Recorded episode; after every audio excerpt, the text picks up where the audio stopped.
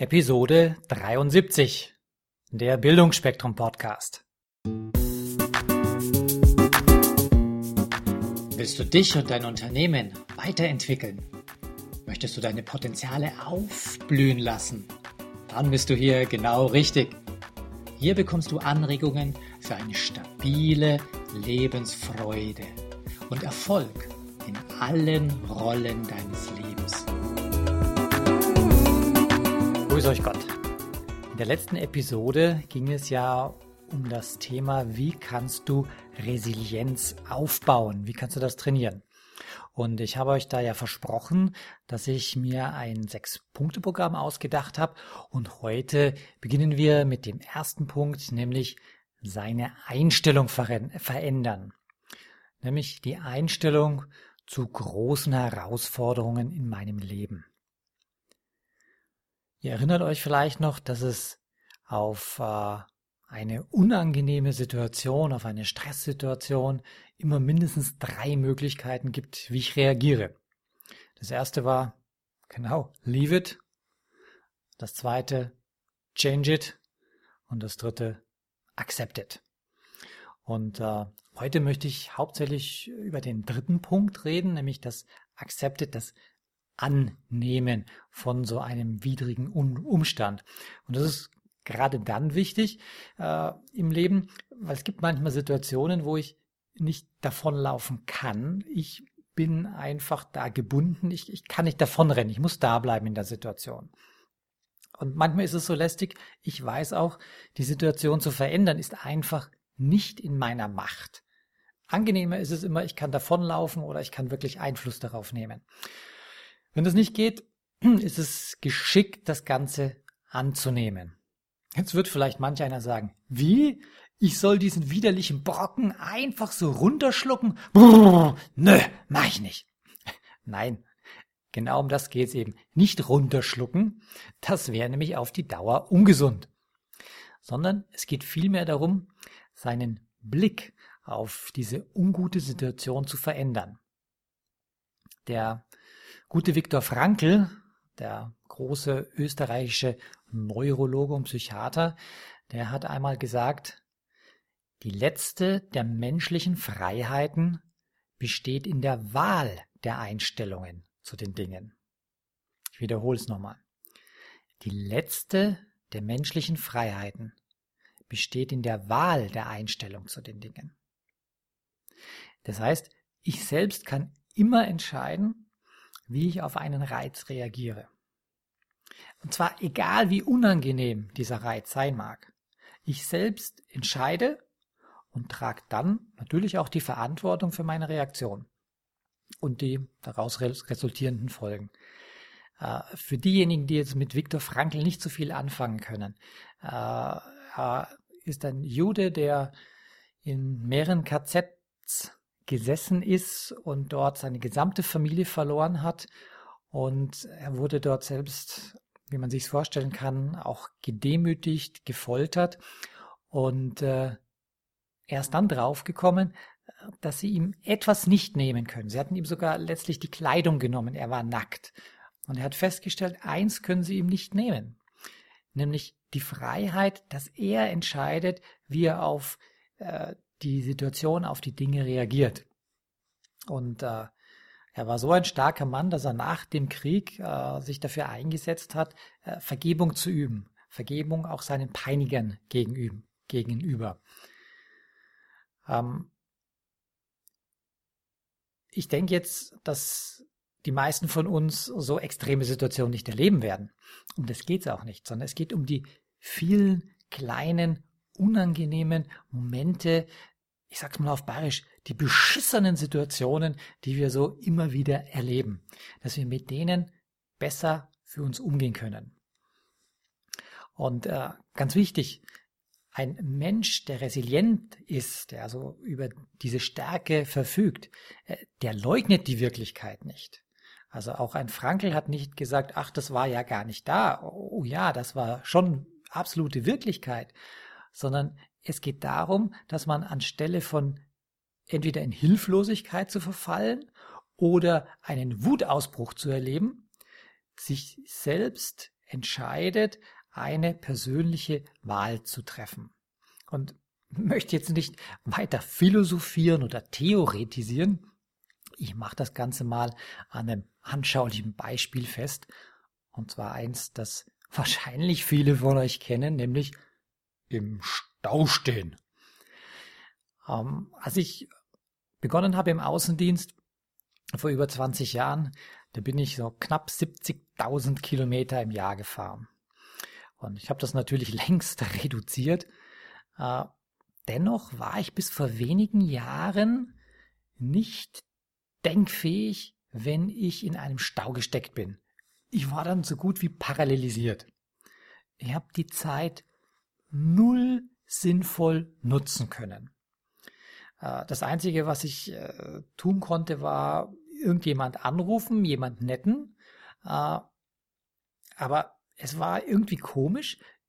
Ich war in so einem Gefühl, dass ich förmlich leiden wollte. Und ich habe mir da auch keine schöne Musik eingelegt, sondern ich habe immer gedacht, naja, die, die schöne Musik, die sparst du dir auf für bessere Zeiten, wenn es angenehm ist. Jetzt in dieser schlechten, bescheuerten Situation, äh, da, da gibt es nichts Schönes. Keine Ahnung, warum das so war, aber es war so. Heute freue ich mich zwar immer noch nicht darüber, wenn ich im Stau stecke, doch ich weiß, dass ich an der Staulänge einfach 0,0 ändern kann. Auch wenn ich mich noch so sehr darüber aufrege oder in Nervosität oder in sonst einen Stressmodus gerate. Und vor ein paar Wochen durfte ich live erleben, dass sich in meinem Leben in puncto Resilienz also wirklich einiges getan hat. Und zwar, ich war auf der Rückreise von einem viertägigen Seminar und es war Sonntagnachmittag. Ihr könnt euch vorstellen, ich wollte einfach nur schnell heim zu meiner lieben Familie, um wenigstens noch ein paar Stunden gemeinsames Wochenende genießen zu können. Was passierte? Kurz nachdem ich losgefahren bin, konnte ich nicht mal auf die Autobahn auffahren.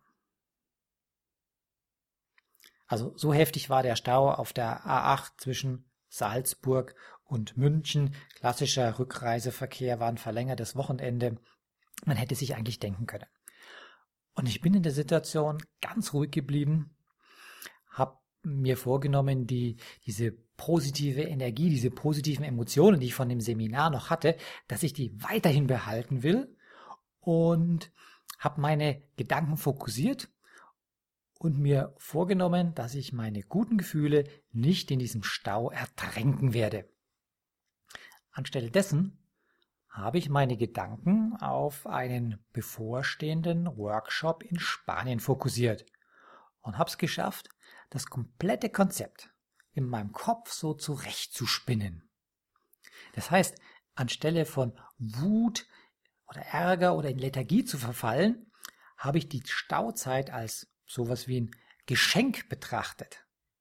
Ich hatte einfach akzeptiert, dass es jetzt halt so ist und ich wusste, es bringt überhaupt nichts mit diesem widrigen Zustand zu hadern.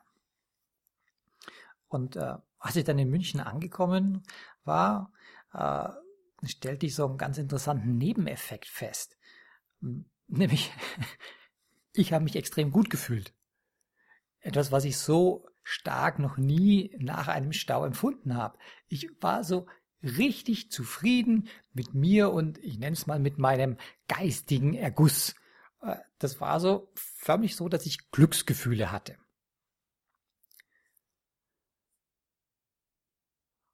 Für diejenigen, die sich jetzt vielleicht sagen, naja, hm, so ein paar gute Gedanken kann, kann ich vielleicht auch haben, wenn ich im Stau bin, aber äh, wie erinnere ich mich da später wieder dran? Wahrscheinlich sind die dann am Montagmorgen, wenn ich dann im Büro bin, äh, fast verflogen. Zwei Drittel sind dann nicht mehr da.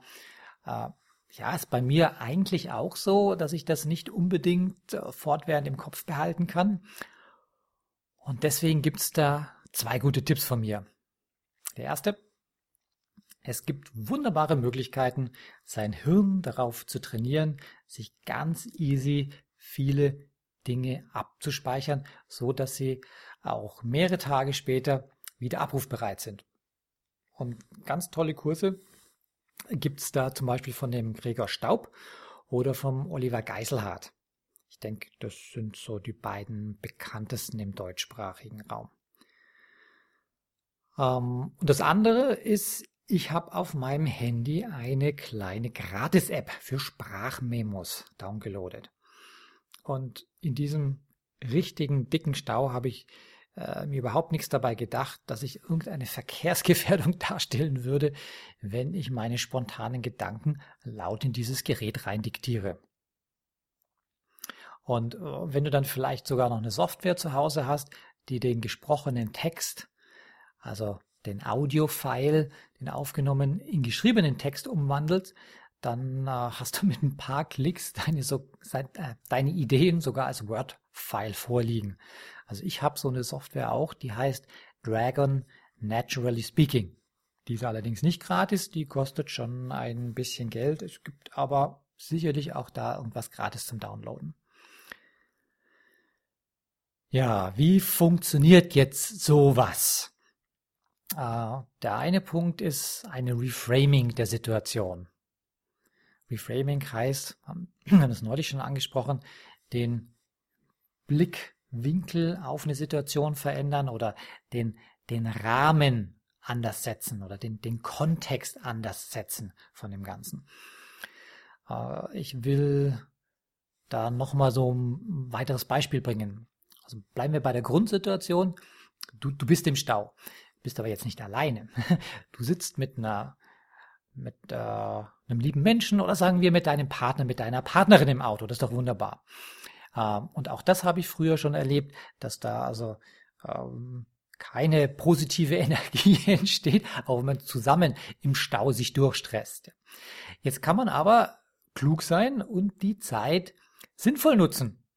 Zum Beispiel könnte man über ein wichtiges Thema sprechen.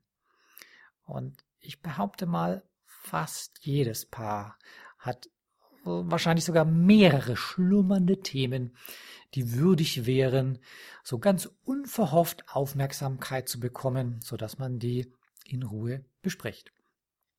Und falls es wirklich mal gerade keine Herausforderung mit dem Partner zu meistern gäbe, weil ihr die beiden absoluten Kommunikationsweltmeister seid, äh, dann könnt ihr ja umschalten auf den Ultra-Positiv-Modus und gemeinsam energiespendende Aktivitäten planen. Was wäre denn das zum Beispiel? Hm, ja, das wäre zum Beispiel, wann man mal wieder einen Konzertbesuch macht oder ins Theater geht. Oder den nächsten Kurzurlaub planen. Oder vielleicht einfach nur ein Treffen mit guten alten Freunden, die man schon lange nicht mehr gesehen hat, organisiert. Einfach Handy nehmen, die netten Menschen anrufen und was vereinbaren. Ja, ein weiterer Punkt ist, äh, hab Vertrauen, dass die unangenehme Situation ein Ende haben wird. Und wer da über die Stärken Optimismus oder Hoffnung verfügt, der tut sich da bestimmt recht leicht.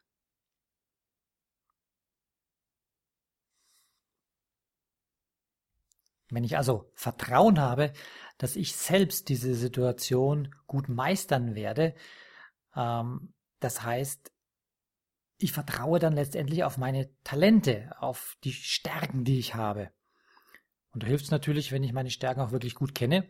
Und da empfehle ich einfach, wenn das für euch jetzt ein neues Thema ist, hört euch doch mal die Episode 58 und 69 an. Da habe ich schon ein bisschen was über Stärken und Stärkenfindung erzählt.